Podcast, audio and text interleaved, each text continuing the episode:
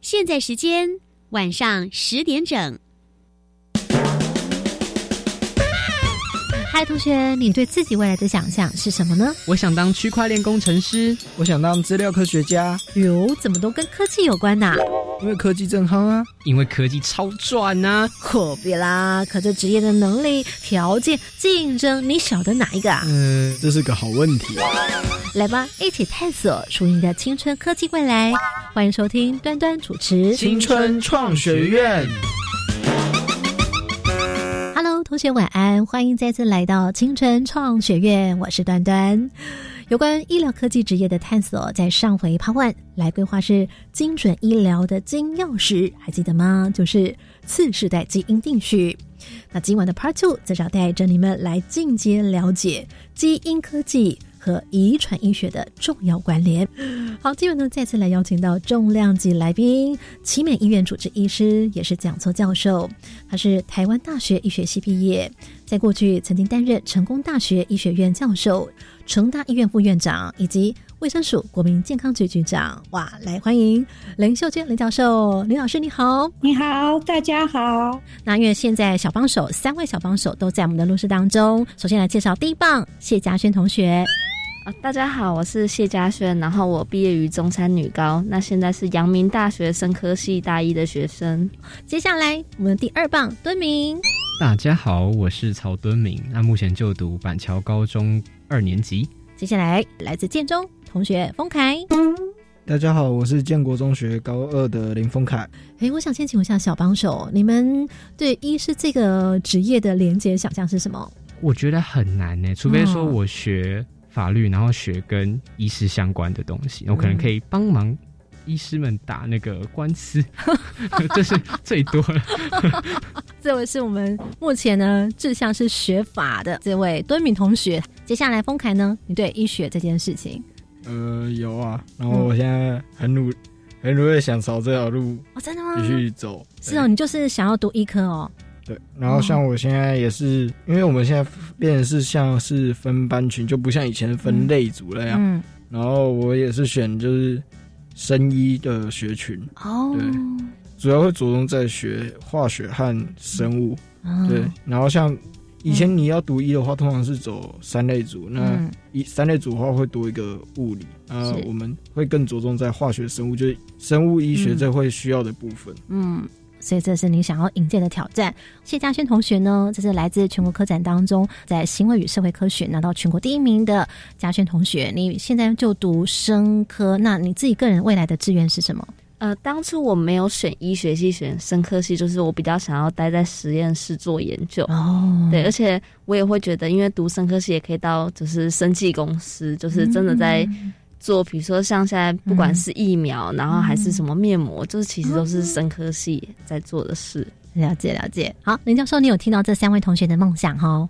是哦，好棒啊，都有很很好的一些规划。那到底，比方说敦敏讲的法律跟医学会不会有关系啊？是要强调那个法律跟医学的结合哦，这样子哦，哦，你觉得是有结合的哦？OK OK，对，我们等一下后头一起来整体的说明好不好？那我们今晚呢，在接下来就来请老师，还有呢这个同学们一起来迎接快问快答喽！快问快答，三题闯关，看看你能过几关。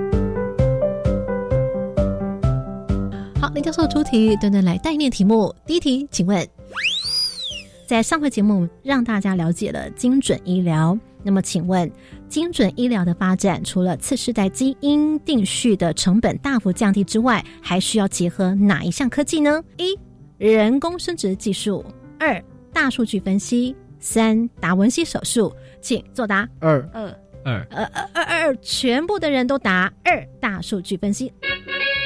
哪位想要先解释？你觉得为什么是大数据分析？嘉轩先讲。呃，其实我是因为有查资料的时候看到，就是基因定序他们需要大数据的整理。那为什么呢？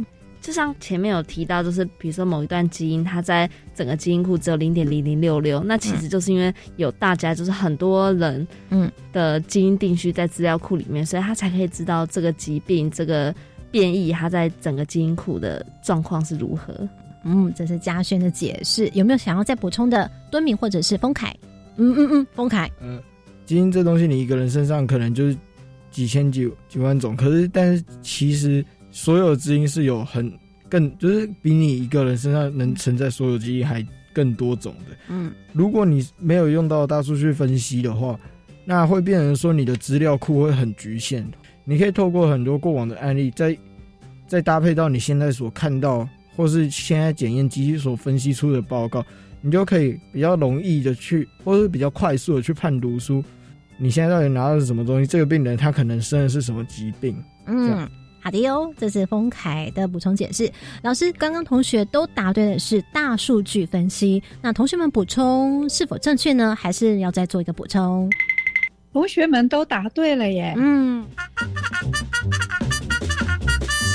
对，因为啊，呃，我们人里面的 DNA 确实它的这个基因的这个非常的多，嗯嗯，那不大可能用这种呃手算的方法。那而且这个机器现在都自动化了，嗯这么多的这资料，它必须要做。这个资讯大数据的处理才有办法去呃分析判读了出来。那第二个呢，嘉轩也有提到，就是说我们要去查这个基因的变异，到底它是在人群里面它的发生的情况是多少？是很多呢？大家都这样吗？还是只有很少很少的人发生这样的突变，它就需要集中很多人的资料。那特别是这个基因是有种族的差异哦。像我们台湾人跟这个白种人啊，可能就是不一样的基因的组成，所以它还是需要很多人的这个资料库集合起来。那同样这样也是需要大数据的分析。好，关于大数据，我们后面还会再进行一些补充。老师在这个工作情境里面，大数据会怎么样的展现呢？我们后头再跟大家补充。接下来要请问到第二道题目了。好，同学们请准备。有关于基因医疗之个人资料不得搜集、处理或利用，是记载在哪一条法律？一民法，二。个人资料保护法三医疗法，这应该要特别来 Q 一下曹律师，曹律师，曹律师，对不对？哎，对对对，哦，来，同学请作答。嗯，好，这个丰凯说是二，那么敦敏以及嘉轩都认为是三医疗法，所以呢，民法没有人选。那么，请林教授，请解答，答案是是个人资料保护法，个人资料保护法，所以是。急诊室医师的这个丰凯同学，你答对了。为什么丰凯你认为是个人资料保护法呢？因为我记得之前好像有学到是说，它的各自内容有包含，都说生物辨识之特征之类。你一个人的基因定序这种结果，可能它是足以辨识你这一个人的，它也是像你的指纹那些，所以。它是足以辨识你一个人，所以我刚才会认为说，它是应该是记录在个人资料保护法里面。好的，那本来想要当哇 哇哇，改当立法委员把它修过来。哇哦 no no no no，没有关系啊，你又还没有进去读，当然不知道啊，对不对？你当时的解读是因为觉得，就感觉好像没有管那么宽，对，就觉得说，嗯，可能医疗有特殊的医疗，因为其实包括。呃，要怎么界定说这是一个个资或者是什么的，应该都会牵涉到更多的医疗层面的知识，所以本来想说它应该会归类在医疗相关的法律里面。敦明应该没有想到我们会出一个法律题哈，是 正在兴奋当中。来，我们请冷教授来帮我们解答这道题目：个人资料保护法。呃，刚刚呃这个题目呢，好像。一开始想到，哎，医疗法，嗯，应该有讲到要保护病人的隐私啊，是，确实是没有错啦，哈。但是呢，呃，很详细的写到说，基因资料、医疗的资料、健康的资料，它是不得收集，这个是写在。个人资料保护法里面哦，所以答案应该是这个没有错。教授为什么会特别强调这件事情呢？是说运用科技，还是针对这个职业？您现在目前的工作？这个有两个层次哈。是，那第一个层次，当然这个基因是不只是他个人的隐私，嗯，事实上呢，也是家族的隐私，甚至可能是整个部落或者是种族的个资。嗯，所以其实这个基因它所牵涉到的这个是相当的个人的的一个权利。嗯哼，那同样的呢，特别要鼓励，为什么敦敏啊？刚刚有提到说，因为他想不到法律跟医学有没有什么关系？其实是非常有关系。嗯，那就基因科技来说，嗯，现在全世界最关注的就是隐私权。嗯，另外一个呢，就是将来它产生的利益，要怎么样去做一个保护或者是分配。讲到利益两个字，来，敦明，你想想看，为什么基因科技会有利益的冲突呢？呃，我觉得这其实可以牵扯到很多个案啊，像是假如说今天一个总统他生病，他住院，那这个时候外界就会开始臆测说，哎，他是要死了吗？还是重病还是什么？那这个时候如果他是一个政局动荡的国家，那他的病例，这个总统的病例就会是一个很大的昂贵的资讯。嗯，可能可以左右一个国家的未来，或是国内的政局动荡。哎呦，这听起来有道理哦。那到底正不正确呢？如果他真的是这么可以办到的话，那到底是怎么做到的呢？来，有请雷教授。给敦敏讲了一件很重要的事哦。嗯，呃，假设呢，嗯，我们的基因其实是可能会被人家收集得到的。譬如说哈，其实我们的口水里面。就可以分析到基因。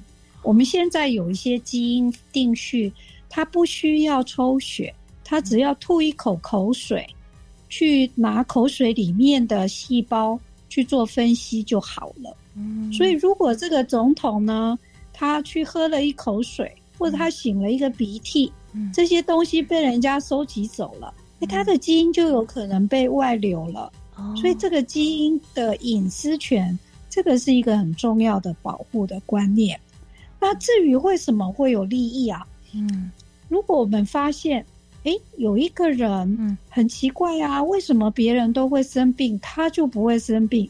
那科学家找到了他不生病的这个基因，嗯，哇，那是不是将来可以发展非常好的药，或者是非常好的抗体？嗯，那它就会带来。无限的商机，那这个利益究竟是属于这个人的呢，还是这个公司的呢，还是谁？哎，这个是一个很重要的一个法律的问题。了解，所以是在林教授目前的职场上面已经有看到这样的问题事件的发生，是不是？举例来说，不知道哪一个报纸哦，他用了一整个版面，嗯，在报道呢。对岸的某一个生技公司，它收集了全世界大量的资料库、基因资料库，所以引起很多国家的关注。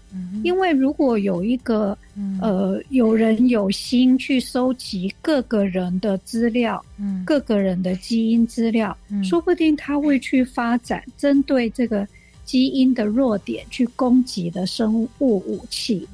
那不是很可怕吗？听起来事件怎么越听越大的感觉，严重越来越大耶，可能会甚至会影响到全球了耶，对不对？是是是。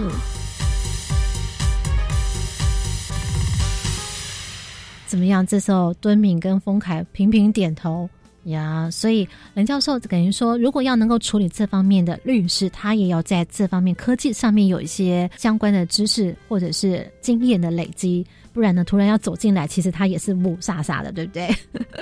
对，其实我们现在呃有好几个大学哦，嗯，他非常重视这个科技法律哦。譬如说，我到交大，他就有一个科技法律研究所。科技法律研究所哦，这是我自己今天有一个意外的收获，没有想到说，哎，这个念法律科系还有这个专项。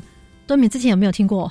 其实。有，可是没有这么深入。我觉得其实这也算是一个今天非常大的收获，就是像我们在探讨是说，器物一直在变化，就科技啊和我们用的工具在变化，像是提到那个以前基因定序的方法，跟现在的次世代基因定序一定不一样。嗯，那它可以变测的东西就更多，收集到的资料就更大。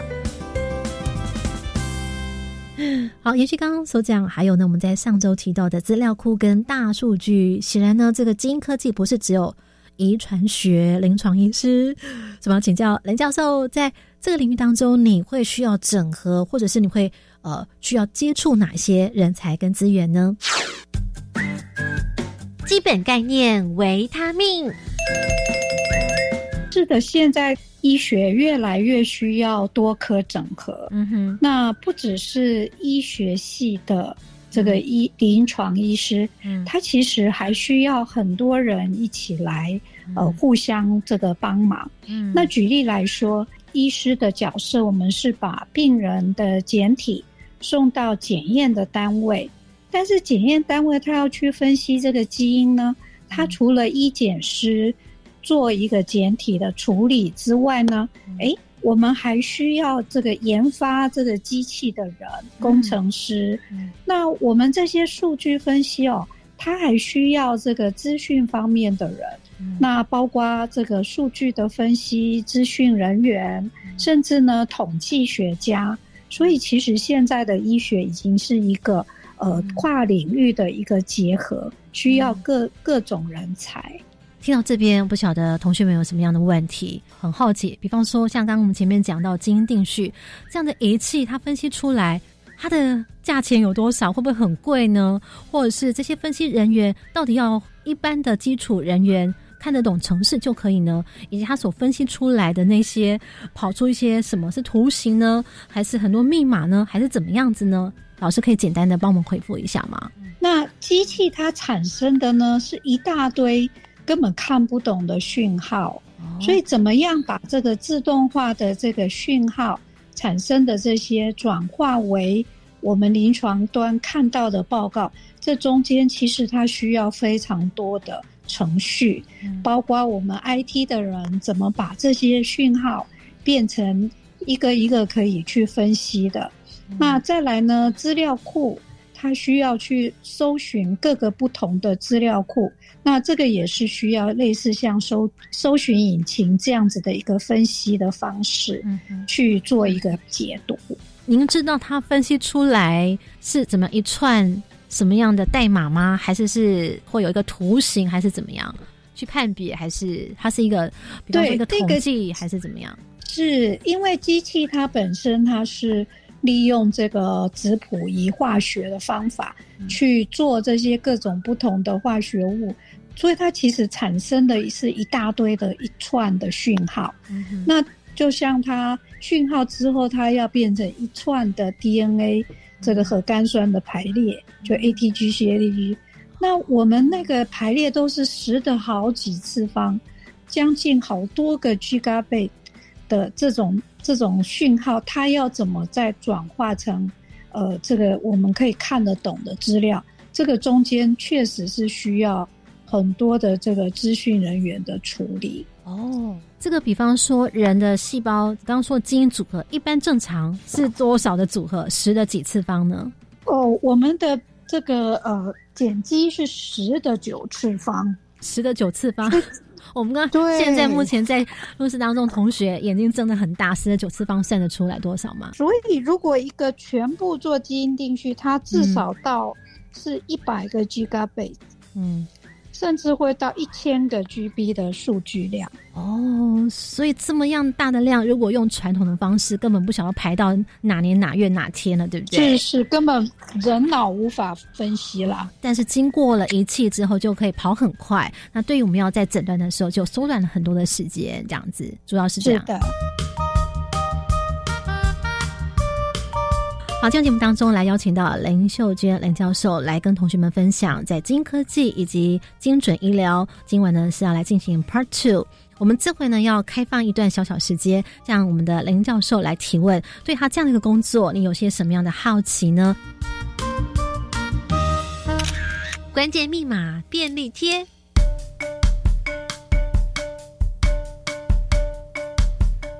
好，来请大家出题。第一棒，先请敦明。好，那我想要问的是，以前刚进去的时候，刚进刚成为医生的时候比较累，还是现在做这些事情的时候比较累？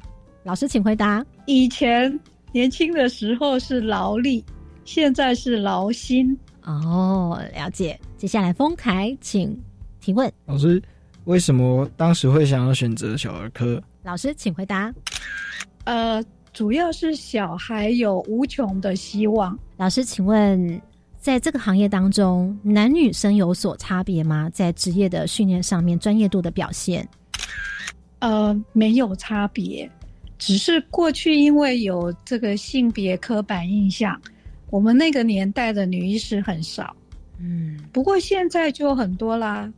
了解，敦明，我如果想要基因检测，就是像测刚那些东西，我大概要花多少钱？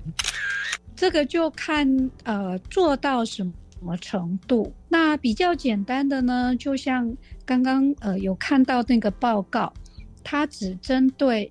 尿素循环代谢异常相关的基因，那它可能就没几个，啊，这样就比较简单。那这个大概就差不多三万到五万。OK，那如果呢，他还要做到更详细，嗯，那大概十万块跑不掉。可是呢，如果希望把我所有的基因全部做完，嗯，目前在市场的行情也有三十万的，哇。所以其实要不少钱呢，它这个成本应该会越来越低，因为呃，它可以做的事情其实不只是像我我刚刚举的例子是比较少见的遗传疾病，其实现在这个次世代基因定序它应用非常的广，它。可以从产前还没有生出来以前，到新生儿的时代，那甚至到癌症。也在做这个呃精准医疗次世代的定序来看癌细胞对什么药是有效的。了解。那还有呢？未来其实它还可以应用到更广、更常见的疾病。好，譬如说，哎，到底是对什么东西过敏，或者是将来会不会得到什么心脏病啊、猝死啊这样的预测？嗯，比较落在哪一个范围内？比较大家会常使用的。检疫的范围，然后大概是多少？呃，目前其实用的最广的哈，是在癌症，他想要选择标靶药物的时候，嗯，他去侦测到底这个癌细胞的突变是什么。所以这样的花费是这个就呃比较便宜，因为它就针对呃几个点去做就可以了，不需要上万块就可以做到。哎，有的大概几千块就可以了。哦，了解。老师，那请问一下，你在碰到以科技来作为一个辅助之后，对你来说，在解读病症或者是在诊断的时候，你的压力或者是你觉得最困难的是什么？呃，最困难的就是像刚刚那种报告，嗯，就是他还是没找到，还还是没有找到问题出现在哪里。那这个当然就是需要呃更多的资料，或者是未来是不是有更好的方法去解决？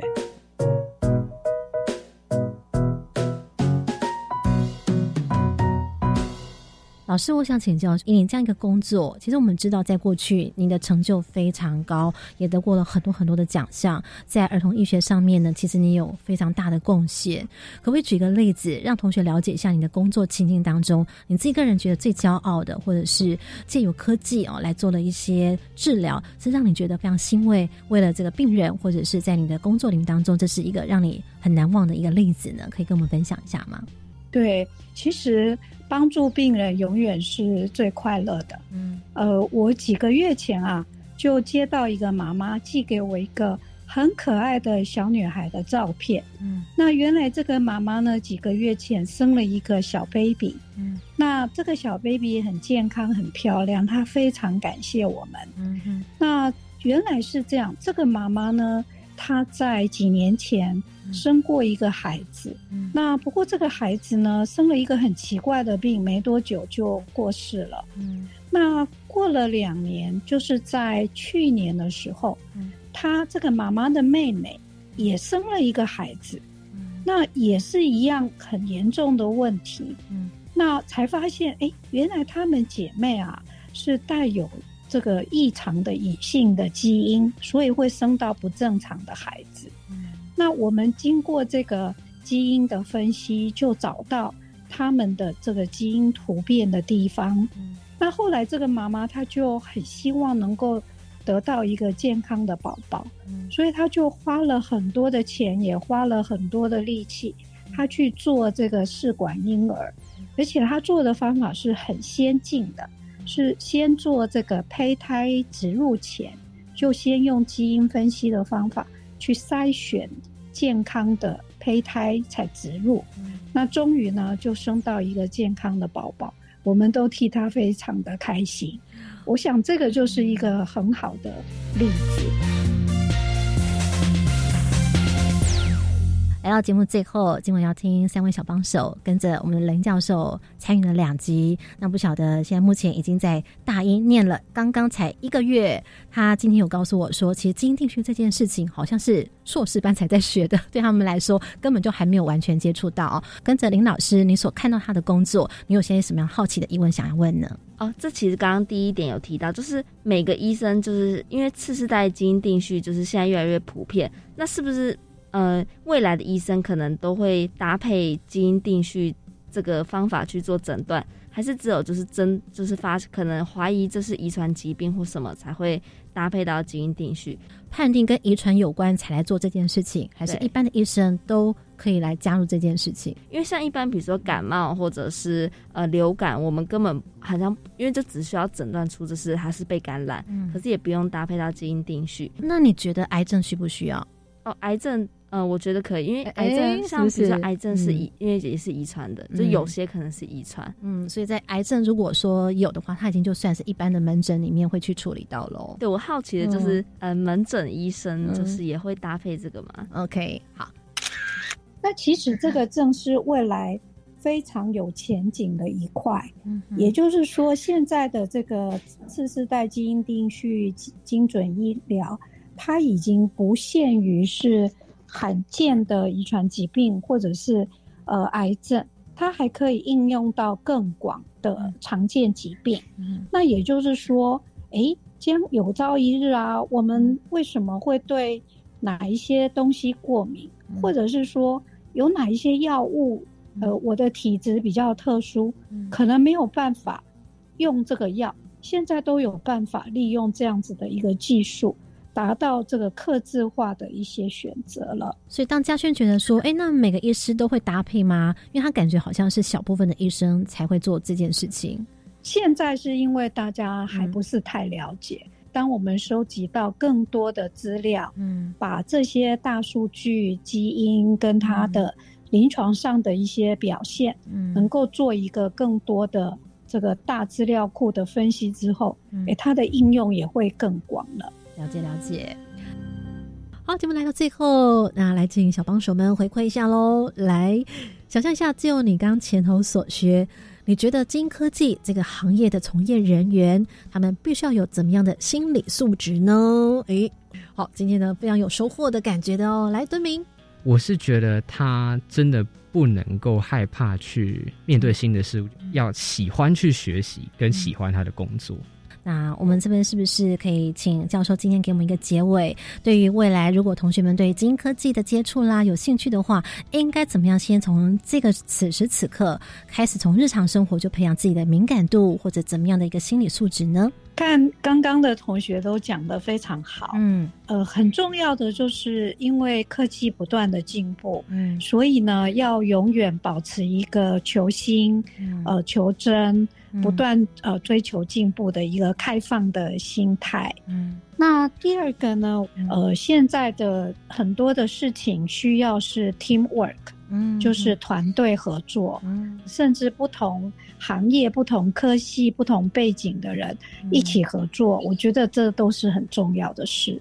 了解，好，这个节目当中非常感谢林秋娟教授的陪伴，谢谢你给我们这么多丰富的知识以及经验，谢谢林老师，谢谢您，谢老师，好，谢谢同学。